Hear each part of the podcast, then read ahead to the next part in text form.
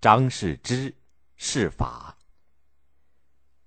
张世之是西汉文景两个皇帝统治时期的司法官，他执法威严公正，不含私心，在当时很有名望。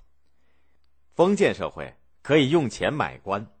张世之年轻的时候，他二哥出钱为他捐了个保卫皇宫的小官张世之整整干了十年，觉得也没什么盼头，想辞职回家帮助哥哥分担家务。当时朝廷有个官员叫袁盎，觉得张世之这个人不错，有才干，就在皇帝面前竭力的推荐他。汉文帝就破格召见了张世之，让他谈谈天下的事情。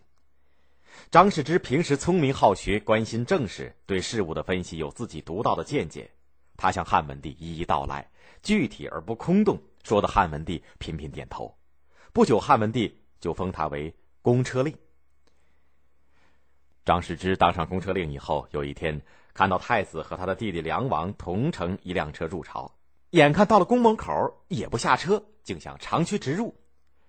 张世之连忙追上去拦截，不让他俩进宫，判定他俩犯了过宫门不下车的不敬罪，上奏皇帝。太子和梁王是薄太后的掌上明珠，他们的举动把皇上也吓了一跳。在薄太后的追问下，汉文帝只能自我检讨说。都是我的错，我没有把儿子教育好。最后由太后出面宣布赦免太子梁王之罪，他们两个人才获准可以进宫。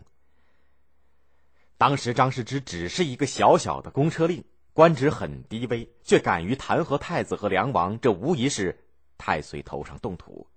好在汉文帝是个很开明的君主，他并没有因此而感到不快，反而认为张世之的敢作敢为是好样的，对朝廷有利。就下令提升他为中大夫。一次，张世之跟随汉文帝出城巡视，来到了城北的中卫桥。不知怎么，桥下突然钻出一个人来，惊吓了给皇帝拉车的马匹，马高声的嘶鸣起来。那个人吓得拔腿就跑，卫队紧紧追赶，抓住了那个人。皇帝命令交给张世之处理，因为那个时候张世之已经担任了廷尉。掌管全国的司法工作是最高的司法官，张世之亲自审问那个冲撞皇帝车驾的人。那人从实禀告说：“小的是路过这里，听见皇上车驾过来的吆喝声，急忙回避，就躲到了桥下面。后来听听没有声音了，以为车驾已经过去了，就钻了出来。想不到车驾还没有过去，正好给小的撞上。小人实在是无意冲撞，望大人查明真相，饶恕我吧。”张世之听了那个人的申诉以后，仔细的调查了事情的来龙去脉，弄清了真相，觉得那个人说的都是实话，便罚了那个人四两罚金。汉文帝知道以后，十分生气的说：“你判的也太轻了吧！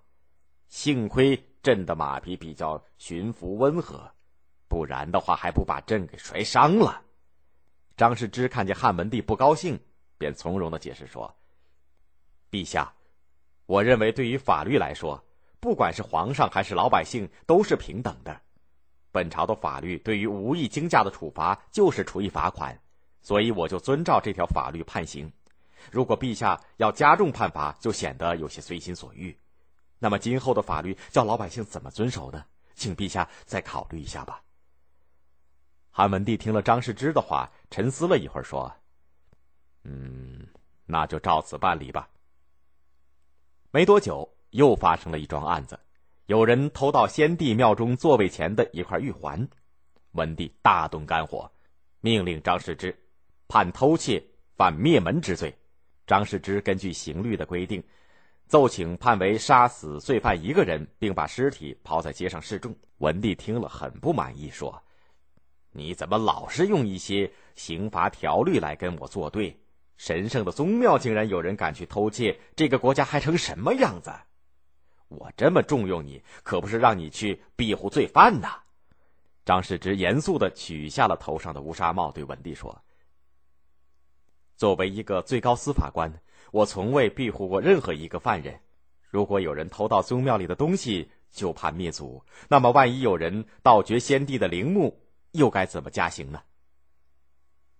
文帝把这件事情跟太后商量，太后觉得应当依法办事，于是文帝只好同意了张世之的奏请。张世之公正执法的佳话一直流传至今。